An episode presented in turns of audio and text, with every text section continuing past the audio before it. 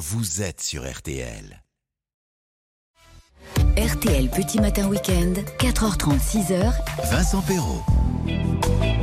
Alors, si vous ne le saviez pas, parce que vous ne le connaissez peut-être pas personnellement, je veux parler de Stéphane Boutsock, le monsieur cinéma de la rédaction d'RTL, je peux vous dire que c'est un gars de parole. Parce que début juillet, de films pour l'été, il nous avait dit ici je reviendrai vous voir les amis à la rentrée pour vous dire ce qui a marché ou pas. Il faudra qu'on parle de Barbie. Vous savez, c'est le film sur lequel il était bien hasardeux de faire un pronostic à l'époque. Hein.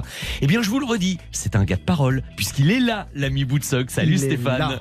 Bonjour Vincent, bonjour tout le monde. Et alors, d'abord, dites, avant de parler des films de l'été, juste une petite question sur le festival d'Angoulême. Ah. Est-ce que ça a été aussi riche que les autres années? Très beau millésime. Ouais, Oui. oui, avec une compétition euh, vraiment épatante. Il y avait 11 films euh, cette année. Quand vous les verrez, parce qu'ils vont sortir dans les mois qui viennent, Le Temps d'aimer qui a eu le, le Valois de Diamant.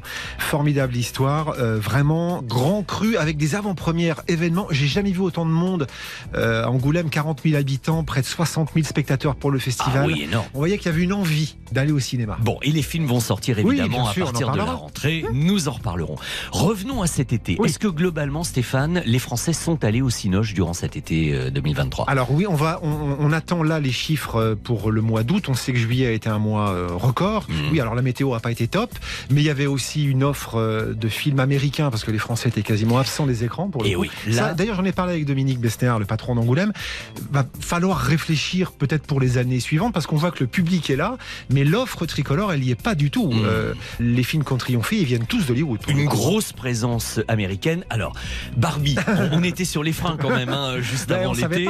Voilà. D'ailleurs, nous en parlions ici même à ce micro avec Philippe Cavrivière Oui. hier, qui alors, je l'avoue, hein, Oui. comme moi, a pas du tout aimé se faire donner une leçon de féminisme pendant Ah. deux heures. Moi, hein. Nous, on n'a pas ça, marché, hein, ni lui ni moi. Alors, je vais vous dire mon, mon sentiment. D'abord, on va rappeler quand même le chiffre, parce que là, euh, je pense que ce week-end, le film va sans doute approcher la barre des 5 millions et demi d'entrées en France. hein. Ouais, ouais. Euh, 15e plus gros succès de toute l'histoire du cinéma Un monde. milliard de dollars de recettes. Plus, on, on arrive au milliard et demi. Enfin, Oh. c'est colossal. Voilà, donc euh, il y aura un 2. Ça, le Mattel est déjà, content. Hein, ils Ben, ont Mattel fait est très content. Ah ouais, une campagne de pub étonnante pour eux. Moi, très honnêtement, c'est pas mon film de l'année, loin de là. Il y a plein de défauts, c'est trop long, il y a des choses qui sont un peu surlignées, en effet. Un peu, oui. Ouais, mais sur le fond, j'ai passé un bon moment parce que j'ai vu des acteurs qui s'amusaient. Et puis sur le fond, on va vous parler de leçons de féminisme avec, avec, avec Philippe. Moi, j'ai pas reçu le film comme ça. Je trouve même qu'à la fin, je trouve que le regard de la réalisatrice euh, et de son scénariste masculin, parce qu'ils ont écrit ça à deux, euh, je le trouve assez tendre sur les mecs au, au final. Et, et, et je trouve même que par moments, ça pointe certaines des dérives du féminisme. Et je trouve le film assez honnête. Bon, alors, on n'en dit pas plus parce que parce qu'il faudrait pas spoiler. Bah non, il y a Il y a encore, encore des gens qui l'ont pas hein. l'ont pas vu. En revanche, je fais amende honorable. Euh, Christopher Nolan, cette fois, m'a Ah embarqué. là. Cette fois, là, Quel d'accord. film Un peu long quand même, hein. Alors moi, Un 3 petit- heures, trois- un Ouais. peu plus de 3 heures. Moi, je vous, avoue que j'ai pas regardé ma montre une fois Hmm, dans le, d'accord. pendant le film. Ce qui est fou, c'est que le film euh, est à 4 millions d'entrées en France. Ah oui. C'est-à-dire c'est colossal pour Sur, un sur film le père de la bombe atomique. avec une longue séquence de procès. Avec c'est pas un film Ouais, spectaculaire, ouais, quoi. ouais, c'est ouais. pas. Non, vous l'aviez dit, et c'est vrai, cet homme a le pouvoir Ah ouais. d'emmener De vous embarquer, le- les spectateurs dans des domaines où personne d'autre n'arriverait à nous intéresser. Exactement. Puis alors là, plus que jamais, euh, c'est le roi d'Hollywood parce que pareil, le film marche de la même manière partout dans le monde et encore une fois Mm. sur un sujet aussi pointu, faire un blockbuster, chapeau. C'est vrai.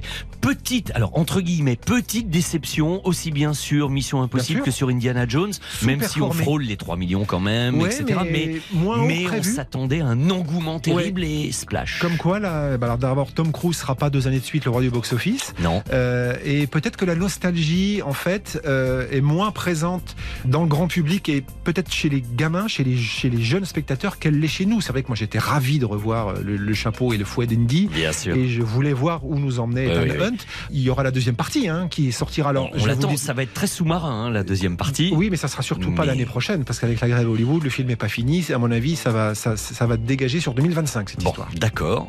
Côté film pour enfants, là, il y a quand même eu un succès français. Miraculous. Miraculous, ça a été un joli succès. 1 million euh, 600 000 entrées, très voilà. très bien, et ça cartonne dans le monde pour Ouais, le coup. Mais vous voyez comme quoi, quand il y a l'offre, le public y va. Et- Voilà. Et, ça a été un vrai succès. Et, et les blagues de Toto 2, parce que 650 000 entrées, c'est pas indigne pour les petits. C'est vrai, oui, Bien oui, sûr. euh, absolument. Et puis alors, est-ce qu'il faut pas dire aussi que la reprise d'Astérix et Obélix Mission Cléopâtre. Euh, quand même, tant d'années après, fait presque 500 000 C'est dingue, entrées. hein Ouais, ouais. Là encore, question d'offre. Beaucoup ont eu envie de revenir le voir en salle. C'est-à-dire qu'il y a toute une génération qui l'avait vu, revu, revu, revu à la télé et qui s'est dit, bah tiens, au cinéma, ça donne quoi sur grand écran? Et c'est vrai que c'est avant tout le film de Chabat, un film qui se voit sur grand écran. Donc, morale de l'histoire, Oui.